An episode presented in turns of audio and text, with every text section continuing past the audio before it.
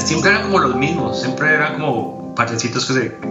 Cali, yo creo que todavía la escena es muy pequeña. Todo el mundo se conoce entre, entre, entre todo el mundo y todo el mundo se, se ayuda, así sea parche hardcore, parche punkero, parche lo que sea. La gente siempre ha sido muy, muy abierta. Bienvenidos a otro episodio del Neo Travelcast, un programa que le rinde homenaje a la escena musical independiente de Colombia. Yo soy Daniel Falqués y estas son las historias de músicos, idealistas y personajes que hicieron y hacen parte de nuestra escena. Les recuerdo que se pueden suscribir al podcast en sus plataformas favoritas para que siempre estén al tanto del episodio más reciente. Simplemente busquen Neo Travelcast y de paso nos dejan una reseña para que cualquier persona que le interese este contenido la pueda encontrar con facilidad.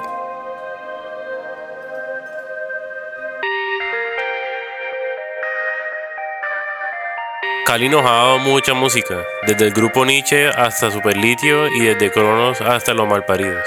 Pero de algo que sí es seguro es que la escena de Cali ha sido una donde sus miembros siempre se han apoyado sin importar su género. Esta es la historia de uno de los personajes de la escena caleña y que también es muy especial para el sello porque ha sido un amigo por mucho tiempo y además tuvimos el honor de trabajar con su banda dos veces. Esta es la historia de Jaime Salazar, primero músico y después programador web y que ahora se ha dedicado a mantener viva la escena punk de la ciudad que vio nacer a los Ramones por medio de la fotografía. Yo me interesé en la música eh, tocando piano en realidad. Eh, mi mamá me metió en un, curso de piano y, me, me, empezó a gustar bastante, pero esa época yo tenía aproximadamente 11 años y me acuerdo que Guns N' Roses iba a ir a Bogotá por primera vez. Y empecé a escuchar Guns N' Roses porque mi primo tenía un, disco, creo que era un vinilo de Guns N' Roses. Y me pareció más bacano Slash que man que estaba sentado a piano. Entonces decidí tocar guitarra y me metí a otro curso de guitarra y ahí conocí otra gente eh, que, toca, que tocaban bandas en esa época, que eran un poco, un mayores que yo. Y seguimos en contacto. Eh, yo empecé a hacer bandas en el, colegio con amigos. Y, y, de esas bandas, ya cuando estaba un poco más crecido, ya 15 años más o menos, me empecé a tocar con gente que había conocido en los cursos de guitarra. Eh, por ejemplo, tocaba con Gustavo Bejarano, que él tocaba guitarra también, tocaba en bandas como Caso Perdido de Cali. Fue, con él tuve un par de bandas en el colegio. También toqué con Martín, que tocaba en una banda que se llamaba Lucy de Cali. Y también después volví a tocar en Caso Perdido. Fue que hermosa banda. Y ahora está tocando Monkeys, que todavía da lora en Cali y en Bogotá, aparte. Um, Después de eso, mm, conocí una gente que tocaba en Chicharrines, que era una banda muy bacancita, punkera de Cali, como más o menos de la misma época de LMP, de los Malparidos. Y es, uno de ellos, Felipe, me presentó a Diego Trujillo. Diego Trujillo era un baterista muy duro de Cali yo lo había visto tocar más o menos un año antes de conocerlo con una banda que él tenía, ah, ¿cómo se llama? No, me acuerdo. Pero tocaba más o menos como Screeching Weasel y The Queers. Y era como la primera vez que yo a una banda de Cali que, tocaban, que tocaran como ese estilo y, y, lo hicieran tan bien. Y cuando mi amigo Felipe me dijo que sí, que este man quería hacer una banda y que sí que yo quería participar, obviamente participé y, ahí fue la, primera banda como, como ya un poquito mayor, 16 años tenía, y fue la, como la primera banda seria que tuve en, la que pudimos grabar y hicimos giras y, toqué en conciertos grandes. Em, y después de ahí pues ya vienen otras bandas como proyectos aparte, pero todavía tenemos esa banda que, con Diego. la banda se llamaba Peggy Sue, tocábamos como, como punk. Queríamos tocar como medio slapstick y eh, Suicide Machines, más o menos. Me acuerdo de Peggy Sue, sí. ¿Te acuerdas? Sí, me acuerdo de Peggy Sue. Sí. Cantaba Carolina. Tuvimos. eh, pasa- pasaron por ahí mucha gente tocando vientos. Eh, tuvimos un tiempo cuatro, eh, cuatro personas en, en los vientos, dos saxofones, uno tenor, uno eh, barítono, trompeta y, ay, no me acuerdo qué más, pero eran, eran- pasaron personas hasta que tocaron en, en grupo en grupo Nietzsche. Wow. Sí, yo no entiendo por qué perdían tiempo con nosotros, pero pero, pero iba- pero venían a los ensayos y grabaron con nosotros y, iban a conciertos y tocaban con nosotros. Qué interesante. Eh, y pues ahí, cuando estaba tocando con Benisu, decidí, yo había terminado el colegio ya, ya tenía 18 años y me acuerdo que entré, entré a estudiar en una universidad en Cali que no me gustó para nada porque era una universidad jesu- jesuita y yo nunca fui religioso, fue todo lo contrario. Eh, y tuve la oportunidad de venir a Nueva York, donde, donde yo vivo ahora, porque un tío vivía acá, me abrió las puertas. Cuando vine acá, mm, mm, estuve como expuesto a, a muchas otras cosas diferentes que las que estaban pasando en Colombia, ¿Cómo cuáles? como, como que toda esa onda post-hardcore que, se estaba, que estaba empezando al final de los noventas, que en realidad después se- la gente le, llamó emo, y muchas bandas como Hardware Music y escuchaba mucho Fugazi y Rites of Spring y cosas más pop como Get Up Kids y toda esa onda, Promise Ring. Entonces empecé a tocar una, una banda aquí, iba a los conciertos con ellos y conocí un poco de bandas. Y eso duró solamente como año y medio. Decidí volver a Cali y cuando volví a Cali, ellos obviamente Pequiso había conseguido un guitarrista y, y seguían tocando conciertos en, en toda parte de Colombia. Pero estuve bueno que cuando volví a Cali, el man se fue a vivir a Houston. Entonces volví a la banda. pero, pero eso duró solamente como, no sé, unos cuantos meses porque, porque vin- vine con mucha música que había escuchado aquí en Nueva York y y le- se la puse a, todo, a todos ellos, a Diego, a Juan Manuel. Y yo creo que ya era la hora de terminar la banda. Decidimos terminar la banda y, y ahí fue que empezó Tour de Force. Wow. Sí. Ah, ah, Cuando estuve tocando en Pegaso también toqué muchas otras bandas de, de todo tipo. Toqué una banda um, como estilo ramonero. Toqué en una banda así como estilo eh, New York Hardcore que se llama Rigor con la gente de 092HC y con el Huevito que tocó en muchas bandas de hardcore de Cali en Bogotá. Fue baterista de Ataque en Contra también. Eh, y otras bandas con gente de Chicharrines y gente de 752B. Y siempre eran como los mismos, siempre eran como parchecitos que se... Cali, yo creo que todavía la escena es muy pequeña. Todo el mundo se conoce entre, en- entre, entre todo el mundo y todo el mundo se, se ayuda, así sea parche hardcore, parche punkero, parche lo que sea. Esa gente siempre ha sido muy, muy abierta. Sabes que eso, eso me parece curioso porque lo que yo conozco de Cali es metal. Y eh, bueno, todas las bandas que yo he escuchado eh, son excelentes. Y de ahí fue donde yo conocí a Tour de Force, por ejemplo, el, el, ustedes sacaron un demo como de dos o tres canciones que, lo que más me impresionó fue que en esa época, eh, o sea, era como en el 2001 2 que fue la primera vez que yo escuché una batería digital. Sí, porque no teníamos, no teníamos de otra. Diego eh, tenía una batería tan mala, tan mala que toda la vida la tuvo. Eh, que, que, sonaba horrible cuando, cuando grabábamos. Y nosotros grabábamos pues en, el cuarto de alguien, no teníamos cómo para, cómo para grabar. No es como ahora que cualquier persona puede grabar en, un MacBook Pro.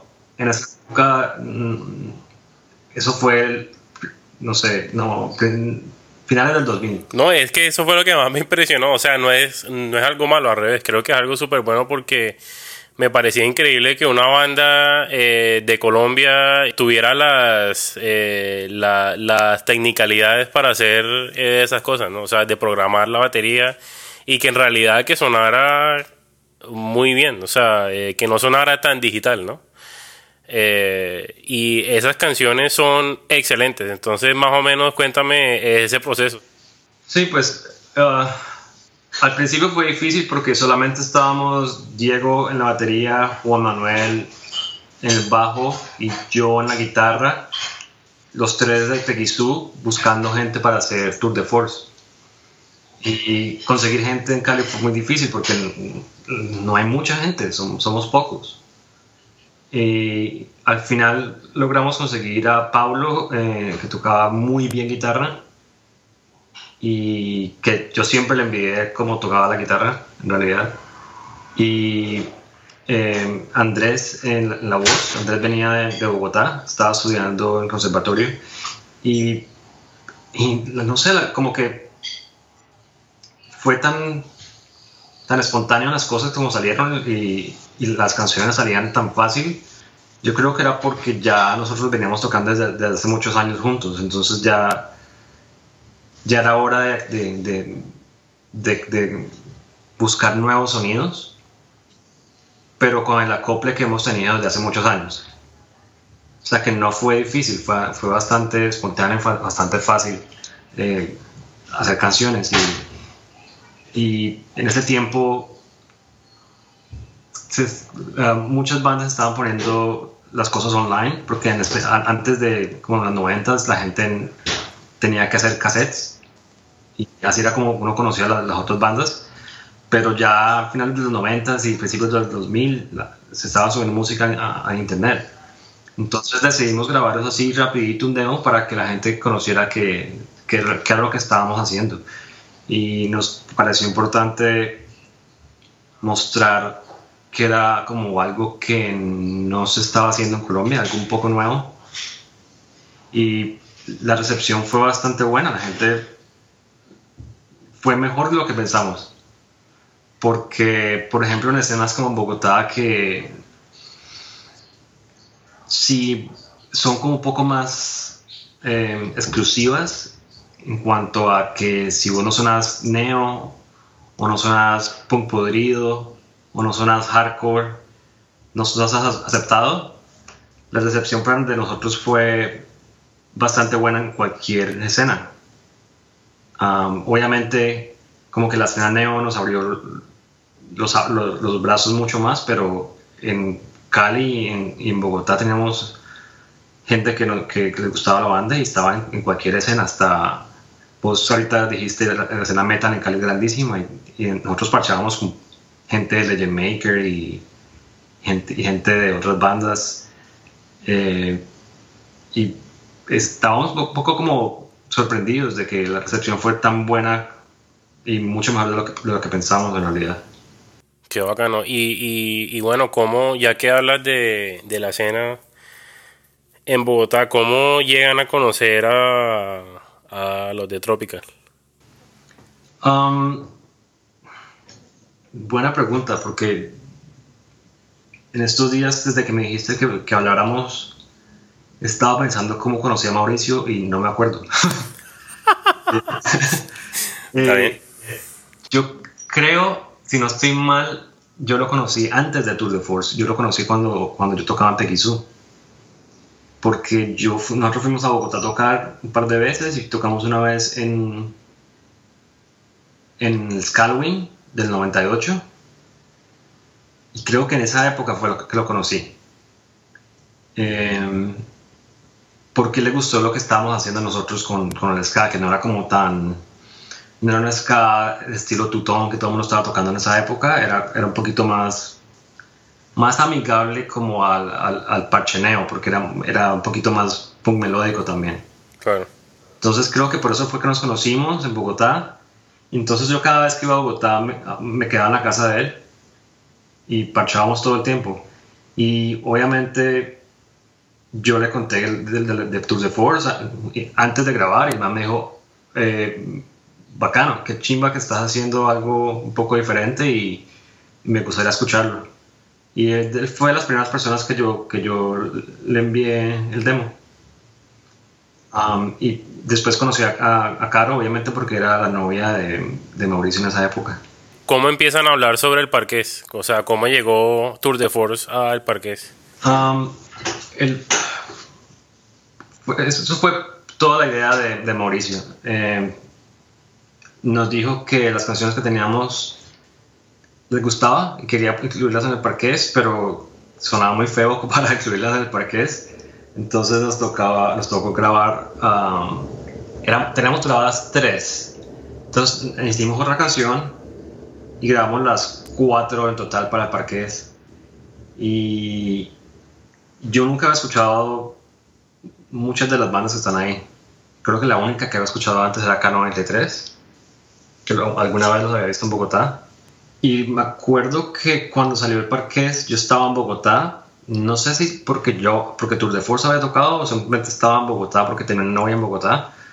Pero me acuerdo que estaba en la casa de Mauricio. Me acuerdo de poner los, los dados en, en, los, en los paquetes del CD. Como mamá me obligó prácticamente como ocho horas seguidas a poner los putos dados en, el, en, la caja de los CDs. O sea que muchos de esos dados que, que, la, que, la, gente tiene por ahí yo los puse obligado. Qué bacano. Bueno, y el parqués, o sea, obviamente el parqués de ahí tuvo mucho éxito pues en la escena. Eh, ¿cómo, ¿Cómo fue la, la respuesta para ustedes como banda? Pues obviamente eh, ya con el respaldo de, de Tropical, eh, mucha gente más nos conoció. Eh, es más, el primer concierto que hicimos ni siquiera fue en Cali, fue en Bogotá. Entonces, y, y lo chistoso es que el primer concierto de nosotros fue inclusive antes del Parqués. Cuando fuimos a tocar, eh, estábamos sorprendidos que la gente sabía las letras de, de las canciones. Y obviamente salió el Parqués y, la segunda vez ya fue después de que salió el Parqués y, notamos que mucha más gente estaba yendo a, vernos fue muy, muy bacano. Y también fue bacano conocer gente de, de otra banda como los de 911, los de Popcorn. Eh, ya conocía a la gente de K93.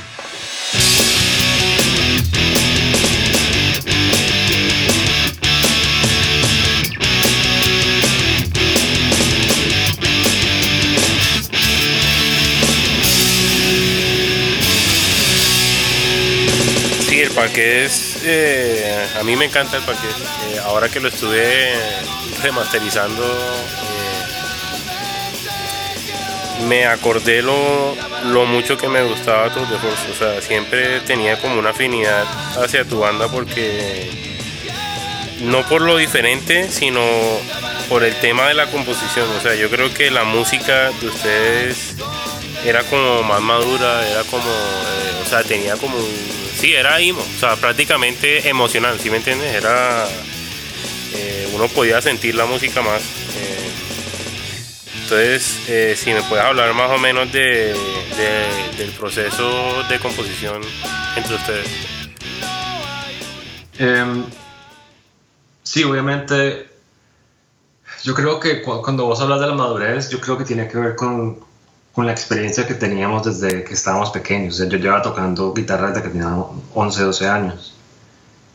Y, y tocando con bandas, que, que, tocar con gente no, no, es, no es tan fácil. Eh, es lidiar con, con otra gente y, y aprender a, a, leer lo que la, la otra gente quiere o, o las ideas que, que, que, tienen en la cabeza, a traducirlas a, a, a música.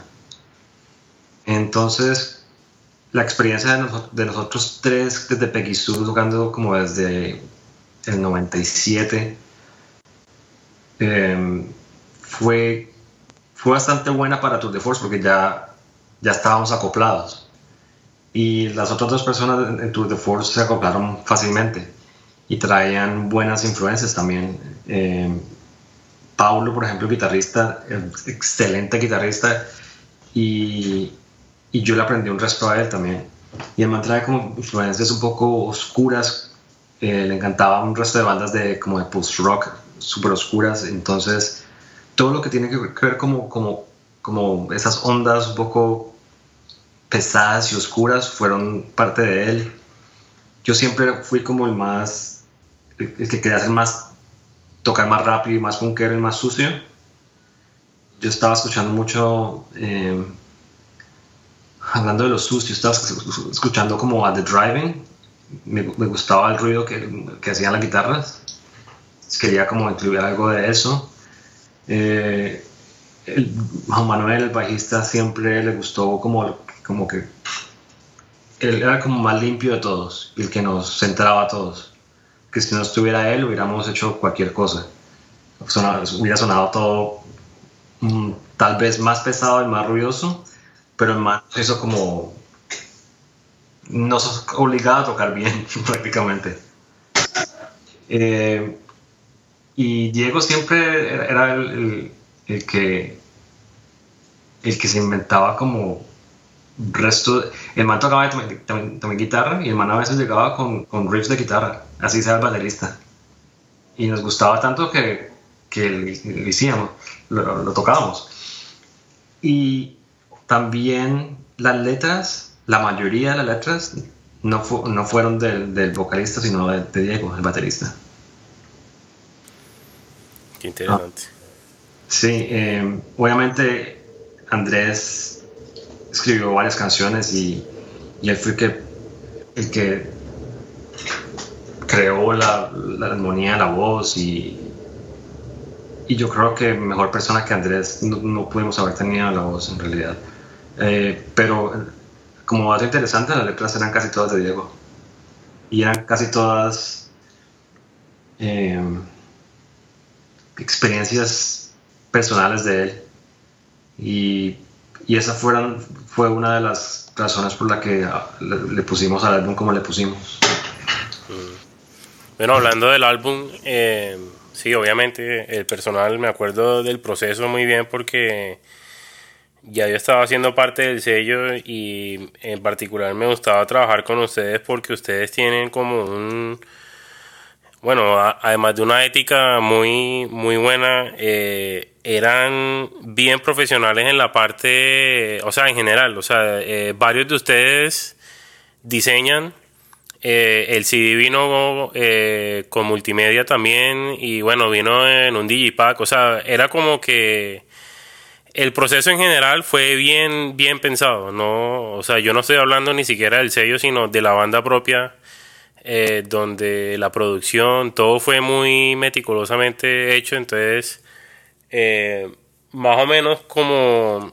Ah, y la otra, el otro dato es que ustedes fueron la única banda del Parqués en la que Tropical logró sacar un álbum. Pues, eh, ya con Mao se habló de, de, eso en un episodio pasado, pero ustedes fueron la única banda que, que salió. No pensado en eso, sí, tenés razón, no he pensado en eso. Sí, ustedes son la, la, única banda que salió con el álbum y bueno, cuéntame más o menos cómo fue el proceso del álbum, o sea, cómo, cómo llegan ustedes eh, con Mao y Caro a decir, bueno, vamos a hacer un álbum y, y lo queremos hacer así y las ideas, la grabación, todo ese proceso. Oh, bueno, pues el álbum lo queríamos hacer desde, desde, que, desde el primer día que empezó la banda. Esa era, esa era la meta. Y sabíamos cuántas canciones deberían haber y sabíamos cómo iba a ser, eh, como, como te digo, el nivel de las canciones. cómo, cómo voy a fluir el álbum. Eso lo teníamos pensado desde, desde el primer día de Tour de Force. Eh, con quién hacerlo o cómo hacerlo siempre estuvo como como a la suerte. Nunca teníamos una idea de con quién hacerlo. Obviamente eh, yo fui muy amigo eh, soy muy amigo de Mauricio y y quería hacerlo con él pero en esa época también este man cómo se llama el de Too Many Records. ¿Vos te acordás? ¿Cómo se llama? Santiago. Santiago. Santiago empezó a hablarnos también. Eh, nos llevó a Medellín. Tocamos en un concierto que se llamaba Punk Ghost Metal, en donde eran bandas como de neo y, de punk, pero cada banda tenía que tocar una canción de metal, un cover. Eh, ¿Y cuál tocaron ustedes? Nosotros tocamos Iron Man. y, pero la hicimos como nuestra, nuestro estilo. Fue, fue, chévere. Y, me encantaría escucharla. a mí me encantaría que alguien lo hubiera podido grabar, pero que no, no hay grabación de eso. Y si alguien tiene una grabación del concierto de Medellín de nosotros, que fue el único de Medellín, por favor, que, que se haga saber. Sí, Ahí nos avisan por las redes. Eh, entonces, ¿qué te iba a decir? Ah, entonces, bueno, Santiago nos llevó y él quería, él nos propuso que hiciéramos el, álbum con Too Many Records. Pero también Mauricio nos estaba proponiendo, obviamente después del parqués, que hiciéramos el álbum con, con Tropical. Eh, fue, fue una decisión fácil porque por nuestra amistad con Mauricio y porque obviamente eh, sabíamos dar la, seriedad y la lo responsable que es él. Y, sabíamos que el gusto que tenía. Y Mauricio es muy buen diseñador. Entonces también me gusta que me gustaba que él tenía, tenía muchas ideas en cuanto a cómo debería lucir el álbum también el concepto del álbum. Entonces decidimos simplemente hacerlo con, con Tropical y no con Too Many. Y, y fue la primera vez que en realidad un sello nos, nos ayudaba a hacer un álbum. Entonces fue, fue bastante chévere y un poco, pues estábamos un poco nerviosos porque no sabíamos cómo, cómo, cómo iba, a salir, cómo iba a salir o dónde íbamos a grabar o dónde se iba a mezclar o la masterización y todo el cuento. Pero conseguimos un, un estudio como de dudosa reputación en Cali, esos estudios que son muy bacanos, muy profesionales, pero un poco baratos por alguna razón, y donde habían carros deportivos y camionetas lujosas en el garaje. Correcto. Eh, lo bacano es que el, ingeniero. Eh, ahí grababan mucha salsa en ese sitio. Nosotros fuimos la única banda de rock que grabó ahí, yo creo. Y el, ingeniero nos cayó re bien, entonces decidimos hacerlo ahí y, y fue, fue un proceso algo largo. Nos demoramos como, no sé, como dos, tres semanas grabando. Cuando yo he escuchado que mucha gente se mete en grabar como en dos días todo un álbum, nosotros nos demoramos. Eh, no porque. Mm, no porque no sabíamos cómo grabar, pero más que todo porque, porque queríamos también arreglar las canciones en el estudio. Una cosa es tocar en vivo, otra cosa es tocar en el estudio. Sí. Y y muchos de, las, de, las, de arreglos de guitarra, eh, batería, los hicimos en el estudio. Tuvimos el tiempo. Eh, gracias Mauricio por el tiempo en el estudio. Y tuvimos el tiempo de, de, poder, de poder arreglar las canciones en el estudio y creo que fue bastante, bastante chévere poder, poder hacer eso. Me acuerdo que Diego no pudo con el metrónomo Es muy buen baterista, pero solamente una canción la pudimos hacer toda con metrónomo. De resto, el man así a puro oído. Porque así, em, o sea, el, man es muy bueno y, no es que se aceleraba o se, o se lentejeaba, pero yo creo que lo, el man no estaba acostumbrado al metrónomo, entonces él se azaraba, se ponía nervioso, se desconcentraba. Entonces solamente una canción fue que, la grabamos con metrónomo y me acuerdo que las voces, solamente estuve un día cuando se grabaron las voces y porque, porque tenía que volver a Nueva York eh, por un tiempo. Y Omar me dio toda la vida porque me, grabé las voces con ellos. Entonces yo, yo, hacía los coros en, vivo, pero en, el álbum no tengo, no tengo nada de voces. Um, y también me acuerdo que volví a Nueva York y, y nos pasamos un tiempo también mezclando con un ingeniero en Bucaramanga que trabajaba con ustedes. Sí. No, me acuerdo el nombre de él, pero, pero me acuerdo que fue como, fue un proceso raro porque fue remotamente y lento porque el man nos mandaba mezclas y nosotros le mandábamos eh, como el, el feedback. Sí. Y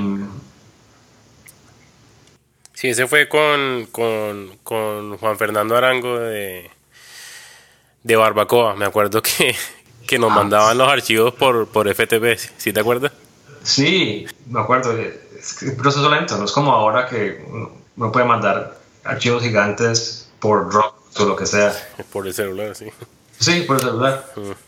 Eh, me acuerdo que era lento y nos teníamos que escribir emails diciendo como no, mira, en el minuto 1.05 eh, subiré la guitarra aquí o hacer esto y fue un poco, un poco lento, pero eh, fue la mejor experiencia que tuve en cuanto a grabando en realidad. Qué bueno. Sí, y después, pues, bueno, pues, pues todo lo del, lo, lo de eh, el diseño. La, la, portada es un amigo de nosotros, tomamos fotos y Diego era un máster de Photoshop y, diseñó la portada, pero así fuera máster, yo creo que Mauricio tenía mucha más experiencia en cuanto a, a cómo organizar archivos para, para imprimir, porque Diego no tenía experiencia para imprimir. Y, Mauricio, me acuerdo que se, no, se emputó con nosotros porque no le damos los archivos como debería ser. que ya dijo como que no, como que no, ya, ya no puedo más con ustedes y yo voy a hacer esto. O sea que el man cogió todos los archivos que tenía, que había hecho Diego en Photoshop y decidió hacer, hacer todo él otra vez. o sea que mucha de la, del diseño del álbum fue gracias a él, en realidad. Y la, o sea, basado en lo que ustedes tenían, ¿qué tanto cambió? Um, no mucho, en realidad. La, todo como el, concepto eh, estaba igual, pero más simplemente ah, lo, hizo, lo arregló, arregló como el layout para poder que se imprimiera claro. en el Digipack. Pero, por ejemplo, muchas de las fotos que teníamos nosotros adentro son de nosotros, las tomó Andrés y yo también eh, tomé muchas de estas fotos porque en ese tiempo me estaba empezando como a, interesar en la fotografía. Y, y, pero no, él simplemente organizó todo, organizó el desorden que teníamos nosotros en la cabeza y en, y en los archivos. Bueno, pero chévere tener a alguien que, que los coja de la mano. O sea, una, una cosa que es interesante es que las bandas creen, bueno, no, no quiero generalizar, pero muchas de las bandas dicen, no, que, que nosotros no hemos podido salir adelante porque no tenemos sello y esto, y, y en realidad, sí, tener un sello que los apoye es chévere, pero en realidad la banda tiene que hacer más el trabajo. O sea, claramente ustedes son un ejemplo de, de eso. O sea, trabajando fuertemente, tú obviamente tocando desde los 11 años, practicando, tocando en bandas. moviéndote en diferentes ciudades, diseñando, tomando fotos. Eh, eh, ¿tú, qué, tú, ¿Tú qué opinas de eso? Yo, yo, yo, creo que tienes toda la razón. Yo creo que sobre todo ahora no es tan necesario tener un sello. Uh, yo conozco muchas, muchas bandas en, toda parte, sobre todo aquí en Nueva York, hay gente que conozco que no tienen sellos y, y se han ido de gira y, no solamente en Estados Unidos, pero en Europa. Y lo hacen todos ellos muy DIY.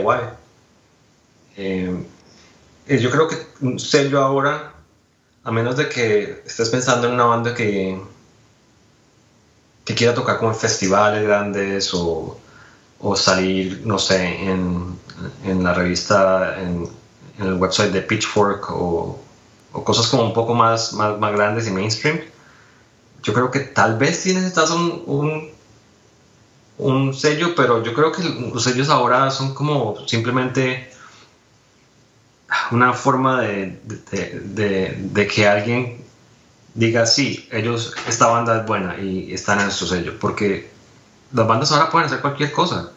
Existe Bandcamp, que me parece increíble. Um, y, y, grabar también, yo creo que es mucho más fácil ahora y no es tan caro como antes. Eh, pero, no sé, puedo estar en, en lo incorrecto. ¿no? Yo no he intentado grabar desde hace mucho tiempo. Tienes toda la razón. No, así, así mismo, yo puedo grabar una canción aquí en mi casa y suena decentemente. Que la, o sea, lo que, lo, que hablamos con, con Jorge Ceballos la semana pasada, bueno, la, perdón, en el episodio anterior era que, que por ejemplo, la tecnología ha mejorado tanto que uno puede hacer un demo en su casa, ¿sí? ¿Sí? Y suena decente. Eh, obviamente no es la calidad que uno quiere, pero se puede bandear. O sea, hay muchos recursos ahora a comparación de antes, definitivamente. Muchísimo. Sí, yo, yo creo que si, si nosotros fuéramos a grabar el, álbum de Tour de Force otra vez en esta época, ni siquiera necesitaríamos un estudio como el que tuvimos y lo más probable es que tal vez podría sonar mucho mejor. Bueno, eh, tú, tú te fuiste para Nueva York. Eh, eh, bueno, yo me acuerdo, ¿cuándo fue? me acuerdo que nos vimos en Miami, ¿no? En el 2005 o 6. 2000, no, era el 2003 o 4, ¿no? Eso, eso por allá. Eh, yo estaba con qué, con Ramshackles, era o con Pyrogen, no me acuerdo.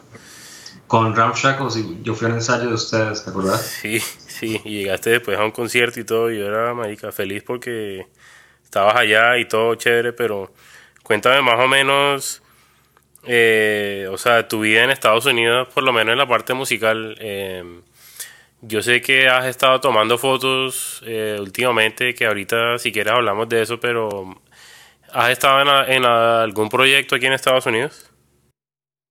Um, nada serio en realidad. Eh, y es un poco frustrante porque yo creo que conseguir gente, no sé si, no sé si es la edad o, o, la de, mis amigos o la gente que está a mi alrededor o las obligaciones, pero no es lo mismo. Uh, con la gente que, con la que yo crecí tocando en Sue, en Rigor, en, en Tour de Force, en todas estas bandas, eran amigos míos que yo conocía desde pequeños y siempre estábamos juntos.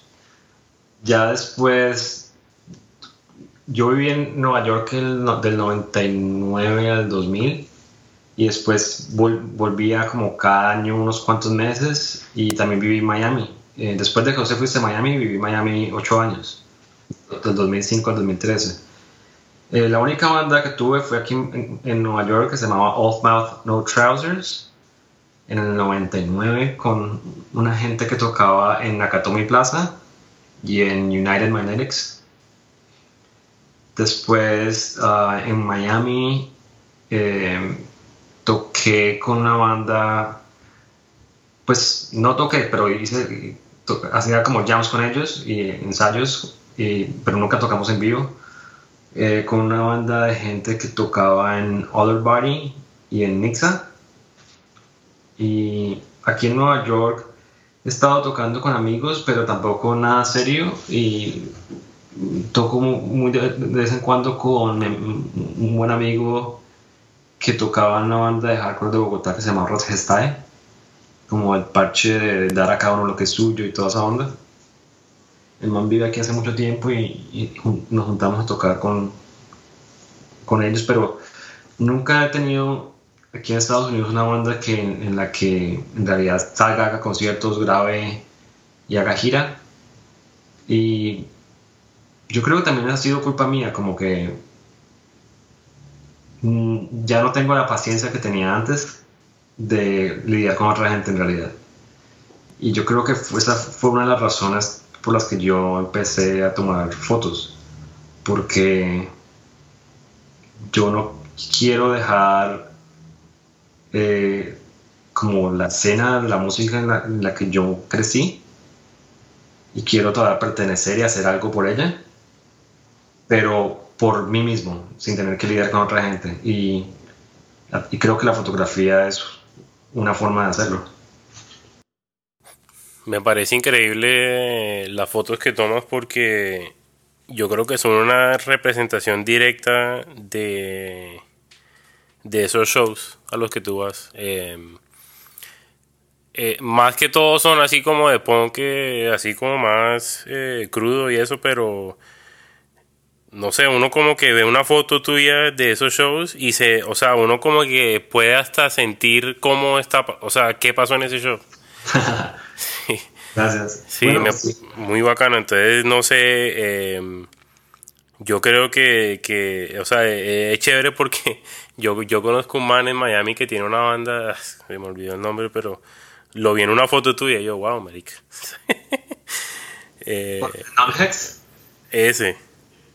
Sí, el gordo. Sí, el gordo, el gordo argentino, sí. El super... que tocaba en. Creo que se llamaba Gorilla Pussy, la banda de él, o algo así. Después tocó en Hex y ahora está tocando en Antifaces. Antifaces, correcto. Correcto. Sí, es buen amigo. Eh, sí, no, o sea, yo, yo no lo doy como, yo no intento pensar mucho en, en, en, en cómo deberían salir mis fotos. Simplemente la única idea que, la única idea que tengo es que voy a estar ahí al frente de la banda, al lado de la gente, y intento pasar desapercibido. No quiero, quiero como, mi idea es como siempre ser alguien del público, tomando, pero simplemente que estoy tomando fotos.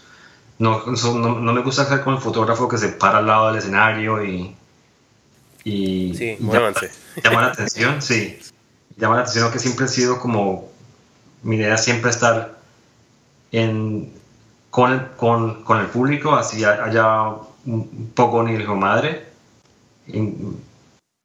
me hago en un lugar donde no me peguen tanto y me han pegado, me han rompido, me han, las, he roto cámaras, eh, me ha caído cerveza en, en, las cámaras y se dañado un rostro de cosas, me han, me han pegado en la, en la, cabeza, me han sacado sangre en la nariz, pero así todo ahí estoy todavía y y me gusta tomar fotos desde, desde, desde el punto de vista de, de, alguien que va a ver el concierto. Bueno, logras el objetivo porque de verdad que uno se siente ahí, de verdad.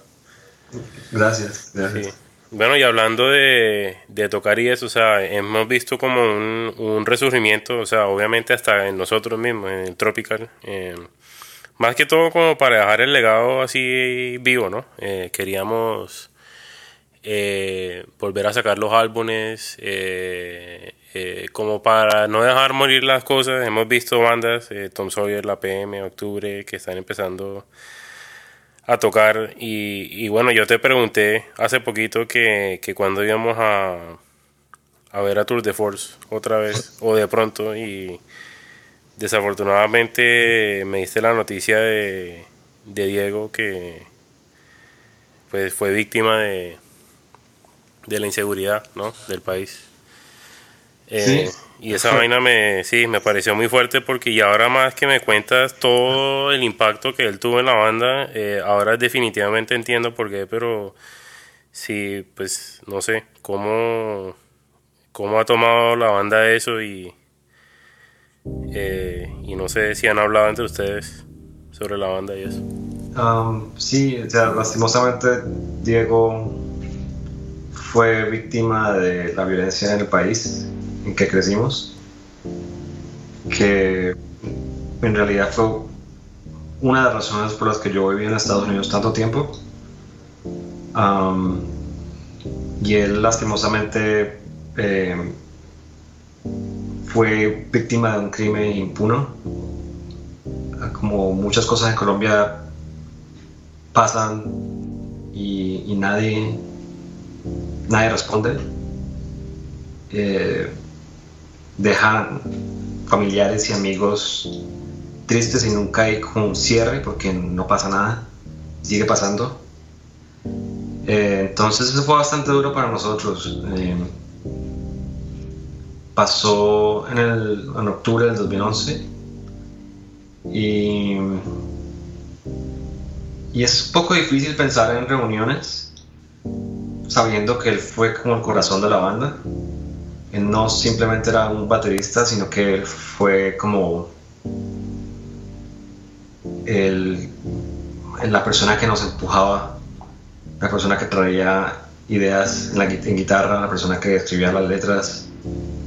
Eh, fue una persona muy alegre, siempre súper rumbera, nos obligaba a, rumbear, inclusive cuando ya no teníamos eh, energías. Hmm. Después de conciertos o ensayos, siempre nos la pegábamos con este man. Eh, siempre fue un loquito y, y, muy buena persona, todo el mundo lo quería mucho.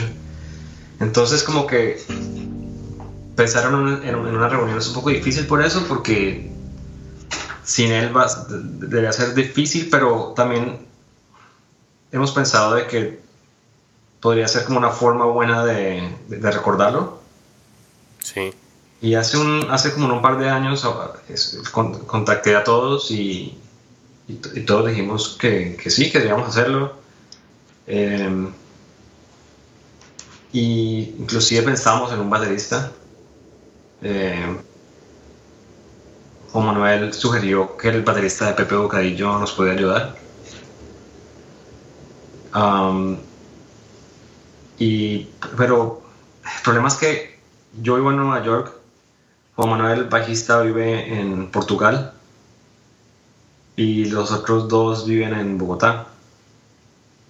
Entonces, cuadrar un tiempo en que eh, tengamos, por ejemplo, que o Manuel y yo tengamos vacaciones al menos de una semana para poder ensayar las canciones, es un poco difícil, pero hubo hace un, par de años eh, el empuje y estuve reaprendiéndome las canciones porque muchos, muchos de los de los acordes de, de, las guitarras, yo me los inventaba. No, eran, no eran como acordes tradicionales, sino que era un poco de acordes medio bullosos y algo medio disonantes, pero también melódicos.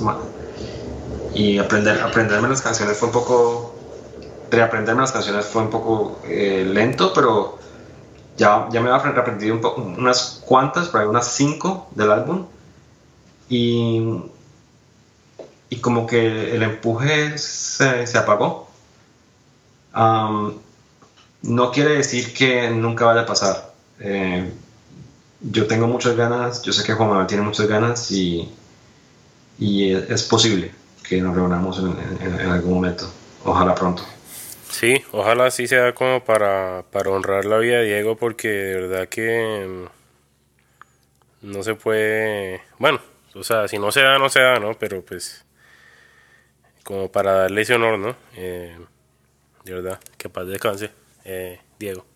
Sí, que paz descanse. Mm, sí, ah, tal vez, o sea, ahora lo, lo que ahora es que podemos inclusive...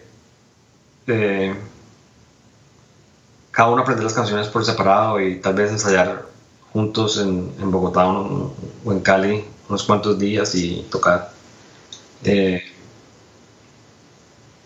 yo voy poco a Colombia, no voy a hacer unos tres años, casi tres años. Y voy a ir el próximo mes. Eh, me quiero ver con, con, los integrantes de Tour de Force y a ver si, si hablamos acerca de, de, qué se puede hacer. Voy el próximo mes a Bogotá por primera vez desde el 2004, que creo fue el, el último concierto que nosotros tocamos en Salamandra, que ya hace muchos años. Bueno, ahí vamos a... Sí, yo tampoco voy a votar hace muchísimos años, pero vamos a decirle a Mauricio para que se vean. Sí, sería, sería, muy bacano. Yo ya canoso, Pablo no tiene pelo, está calvo. Así es. Bueno, eh, vamos a pasar a un segmento, son unas preguntas que, que le pregunto a todo el mundo. Eh, ¿Cuál es tu obsesión musical en este momento? Eh, cuando estamos hablando de tipo de música o de banda. Lo que sea. Cualquiera que me quieras decir. Hay una banda de Nueva York que, desde que yo me moví aquí me ha gustado mucho, ya no existe, se llama Dawn of Humans y es así punkero crudo, pero es raro tiene muchas influencias de Rudimentary P9 y, yo creo que una, una banda que siempre he tenido obsesión ha sido Fugazi. Eh, desde los, 90 no paro de escucharla. Hace unos cuantos años en cuanto a obsesión estilo musical he escuchado mucho eh, black metal.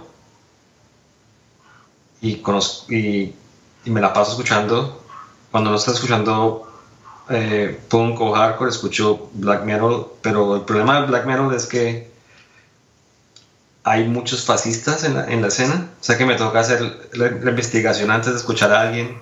Sí, como Bursum. Sí, exactamente. me toca hacer una investigación antes a ver si merece la, merecen escucharlos o no.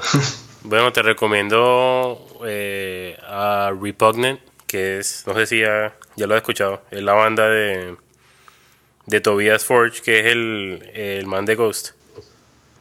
Ah, sí, conozco Ghost porque un, un amigo mío, eh, Jaime Eduardo, él tiene un estudio en Londres y le grabó el álbum a Ghost el primero. No puede ser, no puede ser, no me digas eso. El mano grabó el primer demo de Peguizú, porque el man es caleño. Nosotros imagínate que el hermano grabó el, el, un demo de Peggy que sacamos en casa y después de grabar el primer álbum en agosto. wow. Sí. Um, Pero he escuchado Repugnant, he escuchado, he escuchado el nombre, pero no la música. Estoy descrestado en este momento, para que sepa. Ghost es de mi banda favorita. Hay una banda aquí en Nueva York que se llama Yellow Eyes, ojos eh, amarillos. Es increíble. Te la, te la recomiendo también. Bueno, vamos a poner esos links por ahí. ¿Has estado siguiendo alguna, alguna banda de Colombia? Eh, últimamente he escuchado, he estado escuchando mucho una banda de alguien de Darcy. Um, él, está involucrado con la gente de Drop Trap y la banda nueva que sacó, pues, pues nueva de que hace un año más o menos, se llama Muro y, y me parecen muy muy bacanos y no la verdad que vengan a, Nueva York a tocar. Bacano. Eh, espero ir a Bogotá y tal vez eh, ir a la casa de Drop Trap a, a, comprar el álbum de ellos. Excelente. Bueno, ¿y, ¿y, qué consejo le puedes dar a alguien que esté empezando en la música? Que toque con amigos. Eh, es un consejo personal. Yo siempre, eh, por ejemplo, todas las bandas que, que, que he intentado tocar aquí, ha sido tal vez un amigo y gente que no conozco. Pero yo creo que lo importante es que, que se den tiempo de conocer a la persona con la que va a tocar. Que eh, yo creo que es mucho más, se, puede disfrutar más y puede dar mejor, eh, un mejor producto cuando, cuando estás tocando con alguien que, que respetes y que, que sea un amigo tuyo a gente que, que solamente, no sé, está tocando porque, porque él quiere tocar la misma, el mismo estilo musical. Eh, también aconsejaría que aprovechen mucho eh, Bandcamp. Ah, no sé si te conté, Daniel, pero yo subí hace un, par de años, tres años, las canciones del álbum de Tour de Forza Bandcamp. Sí, yo lo vi. Porque me acordé que Diego había, había, abierto un domain, tdfmusic.net, y el domain está en el álbum. Mm. Y ah, hace unos años estaba escuchando el álbum, vi el domain, fui y revisé en internet y me di cuenta que estaba a la venta, entonces lo compré y decidí hacer un redirect a, a Bandcamp. O sea que si van a tdfmusic.net van a escuchar el álbum en, en Bandcamp también. O sea que, bueno, el punto es que aprovechen algo como Bandcamp que me parece eh, bastante bacano en cuanto a poder eh, poner tu música en internet y, que la gente lo escuche. Chévere. Bueno, vamos a poner los links ahí en, la, en las notas del show. Y también cuando, bueno, a la hora de que salga este episodio, también eh, les vamos a tener disponibles el, el álbum de Tour de Force, el personal en todas las, eh, todas las plataformas digitales, así que en iTunes, en, en Spotify, en Deezer, en donde, donde haya. Eh, también por si, por si no, eh, pero igual, apoyen, apoyen a, a las bandas, así que ahí, ahí, ahí estará el link. Sí, cuando vos decís apoyar a las bandas, también consejo es que vayan a cuanto concierto puedan y, y, apoyen si no tienen plata, pues no sé, hablen con los amigos, pero si tienen cómo, cómo pagar, paguen un concierto que todo eso vuelve a la cena, todo ese apoyo vuelve a la cena. De acuerdo, de acuerdo.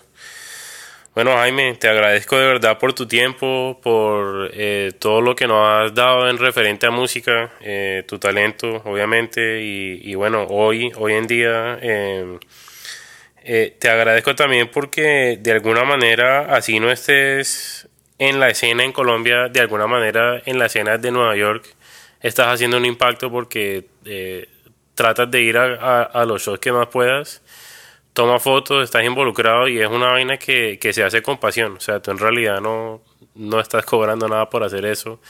Y, bueno, eh, yo creo que es importante que que la gente sepa la historia de las bandas, que sepa todo lo que han hecho y lo que han sufrido también. O sea, eh, no es difícil perder a un amigo y, y, bueno, seguir adelante y, y, bueno, ahí lo tienen, aunque aunque Tour de Force sea muy emo y todo lo que digan en, realidad eran súper eh, super positivos y, muy alegres siempre. Entonces, eh, gracias por todo.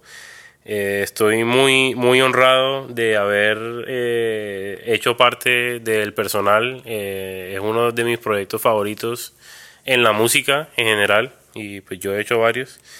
Y, bueno, aquí estás invitado cuando quieras a, hablar lo que quieras y, y bueno, espero escuchar pronto una buena noticia de Tour de Force. Muy pronto. Sí, um, Oh, eh, espero gestionar eh, algo. Eh, crucemos los dedos. Gracias, Daniel, por invitarme también. me parece muy importante lo que estás haciendo y, me parece que no dejar morir todo este, toda la, historia de, bandas en Colombia me parece una, una, una noble labor y, te felicito.